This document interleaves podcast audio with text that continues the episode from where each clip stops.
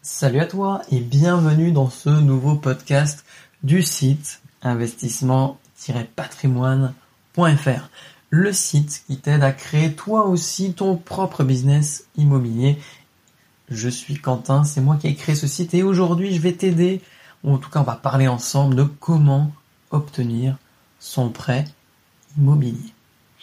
Juste avant, je t'invite à télécharger ton pack de bienvenue offert contenant notamment une formation vidéo complète pour acheter ton premier bien immobilier.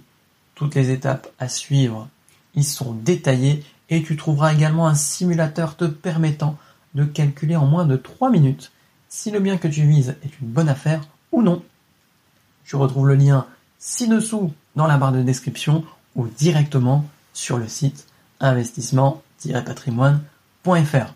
Alors comment obtenir son prêt immobilier? Le prêt, dans le domaine du business immo, c'est un peu comme la boîte de Pandore. Entre de bonnes mains, tu peux réaliser de grandes choses, mais si tu fais n'importe quoi avec lui, ça peut devenir catastrophique pour toi. Et pour ça, il n'y a pas de secret. Il faut sans cesse apprendre sur le sujet du domaine de l'investissement immobilier. Mais concrètement, comment obtenir ce fameux sésame? Comment obtenir son prêt ou son crédit immobilier?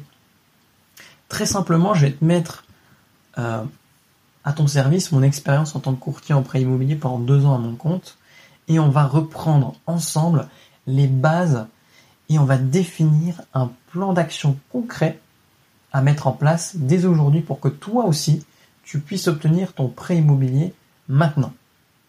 La première étape, elle est simple. C'est de reprendre, en tout cas simple à dire, c'est de reprendre la main sur tes finances. Il faut que tu puisses prouver au banquier, à ton conseiller bancaire que tu réussis chaque mois à épargner. Et ça, tu dois le faire même si tu demandes un prêt sans apport. Ça va conforter le banquier dans ta capacité à gérer tes finances. Et marque-le clairement sur ton relevé de compte. Quand tu fais un virement de ton compte bancaire vers un compte épargne, tu le marques, tu marques virement épargne.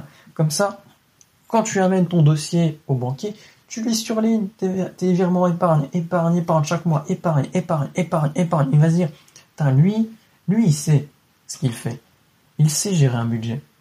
Et donc peut-être que en endettement c'est peut-être compliqué, peut-être qu'il me demande un prêt sans apport, mais je vois pas, enfin, je vois qu'il me demande un prêt sans apport pour une, vraie raison fiscale parce qu'il a de l'argent de côté. Il ne demande pas un prêt sans apport parce qu'il n'a pas de fric. C'est ça qui va se dire le banquier concrètement. Donc, arrêtez de rêver et de regarder mille et une vidéos sur internet de vendeurs de rêves qui vous disent c'est facile d'avoir un prêt sans apport même quand vous êtes dans une difficulté financière. Mettez toutes les chances de votre côté, reprenez en main vos finances serrez peut-être la ceinture, c'est difficile à dire, c'est difficile à entendre, mais c'est la réalité, what the fuck, arrêtez de, de baser votre vie sur des vendeurs de rêves et vraiment reprenez en main ces fucking de finances. Ça va vous aider. Vraiment, ça va vous aider. Et que ce soit dans le domaine de l'immobilier ou dans d'autres domaines. Reprenez en main vos finances. Il n'y a pas de secret. Il n'y a pas de secret.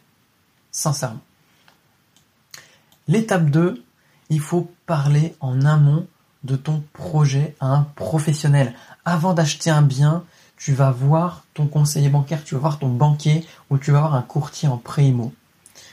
Ça va te permettre de te présenter avant, de te présenter toi en tant que personne, de présenter le projet que tu voudrais éventuellement faire. Ils ne vont pas découvrir le dossier au moment où tu auras déjà signé. Ça va te permettre de gagner du temps parce que tu as un délai à respecter quand tu demandes un prêt immobilier suite à, un achat. C'est ce qu'on appelle les conditions suspensives. Et en général, c'est 45 jours. Et 45 jours, ça va très très très très vite. Si tu veux plus de détails sur la condition, enfin sur les conditions suspensives, j'en parle euh, plus en détail justement dans le, dans le pack offert que tu retrouves dans la barre de description ou sur le site investissement-patrimoine.fr. Il est offert, donc profites-en, ça te permet de vraiment maîtriser totalement les premières étapes pour acheter ton bien immobilier. La troisième étape, c'est de préparer en amont ton dossier bancaire avec toutes les pièces sans aucun oubli. quand un banquier te demande des documents, tu ne te dis pas ah bah oui mais ça ça sert à rien ou ça mais non je vais donner autre chose. Tu lui donnes tout. Tu lui donnes tout au format papier et au format numérique. Commence déjà dès aujourd'hui à tout numériser comme ça tu as une clé USB où tu as tous tes documents. Pourquoi? Parce que c'est pas le banquier qui te casse les pieds avec ces, documents-là, c'est le back office qui se charge de créer l'offre de prêt immobilier qui lui demande ça. Et eux, ils n'ont pas de contact avec toi. Ils en ont rien à foutre s'ils te foutent en retard sur ton projet ou s'ils te donnent pas le prêt immobilier ou pas de réponse parce qu'ils ont, il leur manque juste un fucking de documents. Donc tu donnes tout.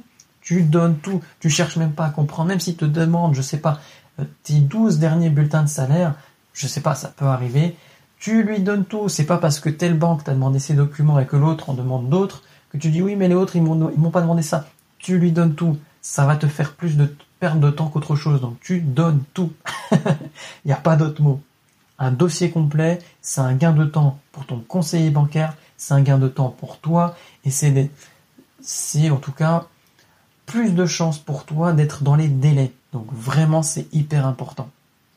N'hésite pas également à y ajouter des attestations de valeur locative pour appuyer ton dossier si tu achètes une ruine et que tu vas tout rénover pour faire des appartements. Tu demandes à une autre agence euh, immobilière que celle qui te vend le bien, de te donner des, de te donner des attestations de valeur. C'est hyper important. Il faut que tu connaisses ton dossier par cœur sur le bout des doigts et quand tu fais ton rendez-vous avec le banquier, tu adoptes un langage technique. Tu maîtrises ton domaine pour que lui, dans sa tête, à aucun moment il se dise je fais peut-être une connerie en suivant cette personne sur ce dossier. Je le sens pas. Non. Tu maîtrises tout pour que lui se dise ok, le mec il sait faire, il sait ce qu'il fait, tu lui proposes même de faire du business, comme ça lui il va se battre pour ton dossier. Tu dis voilà, vous faites passer mon dossier, moi je rapatrie mon épargne chez vous, ou j'ouvre une assurance vie, peu importe. Tu fais du business avec lui pour qu'il se batte bec et ongle pour ton dossier. La quatrième étape, c'est d'aller voir plusieurs banques ou de mandater un courtier pour qu'il le fasse pour vous. Ça va augmenter vos chances parce que peut-être que votre conseiller bancaire va dire oui, ne t'inquiète pas, ton dossier passe, je m'en charge, il va revenir trois semaines plus tard, ah, ça passe pas. Et là, bah, il t'a baisé trois semaines sur tes 45 jours. Donc non, non, non, non, tu ne te fais pas avoir comme beaucoup de mes clients qui s'étaient fait avoir avant de venir me voir en rendez-vous quand j'étais courtier. Tu vas voir directement plusieurs banques ou tu mandates un courtier pour le faire à ta place. C'est hyper important. Et l'étape 5, c'est l'étape qui est un peu moins sympa, en cas de refus. Il faut que tu demandes pourquoi on refuse ton dossier, mais il y a une manière de le demander il faut que tu le demandes sans aucune animosité, sans aucune agressivité, et c'est souvent le cas. Hein. Malheureusement, je pense que vous vous tu t'en rends pas compte euh, quand tu as un refus, mais j'ai souvent eu le cas, euh, même dans mon, bureau, de personnes qui limitent, enfin, m'agressant en disant mais comment ça se fait que ça passerait pas? Et tu leur dis mais, enfin, t'as presque pas envie de leur donner la vraie raison, parce que euh, tu dis mais what the fuck, enfin, ils sont dégénérés, enfin, ils pètent un câble il pète un câble. Ça sert à rien. Clairement, ça sert à rien. Aujourd'hui, légalement, la banque n'est pas tenue de t'expliquer la raison d'un refus. C'est comme quand tu ouvres un compte en banque, elle peut le refuser et elle n'est pas tenue de t'expliquer la raison. Donc c'est simple, tu dis bah écoutez, je comprends, merci du temps que vous avez passé sur le dossier parce que voilà, vous avez monté un dossier complet, vous l'avez défendu, malheureusement ça ne passe pas, bon bah voilà, je vous, je vous remercie quand même d'avoir essayé, mais est-ce que vous pouvez juste me dire le point qui a fait qu'aujourd'hui le dossier ne passe pas? Il faut vraiment que tu obtiennes cette information pour que les prochains dossiers, parce que peut-être qu'une autre banque va te suivre, mais pour le prochain dossier, quand tu retourneras voir ce conseiller ou un autre de cet établissement bancaire-là, tu sauras ce qui a pêché et tu corrigeras le dossier pour la prochaine fois. C'est hyper important. Voilà, c'est les cinq étapes pour te permettre d'obtenir toi aussi ton prêt immobilier. Alors dis-moi dans les commentaires ce que tu penses, ce que tu fais toi en général pour obtenir ton prêt immobilier. Ce sera l'occasion de faire un débat et surtout de voir ce que chacun utilise comme astuce. Ça va aider euh, des personnes qui, comme toi, sont aujourd'hui en train de chercher à obtenir leur prêt immobilier. N'oublie pas, n'oublie pas de télécharger ton pack offert qui te permettra de faire tes premiers pas dans la création de ton business immobilier. Le lien se trouve dans la description ci-dessous ou tout simplement sur le site investissement-patrimoine.fr. Et si tu ne veux pas louper les prochains podcasts, abonne-toi à cette chaîne YouTube. À la prochaine. Salut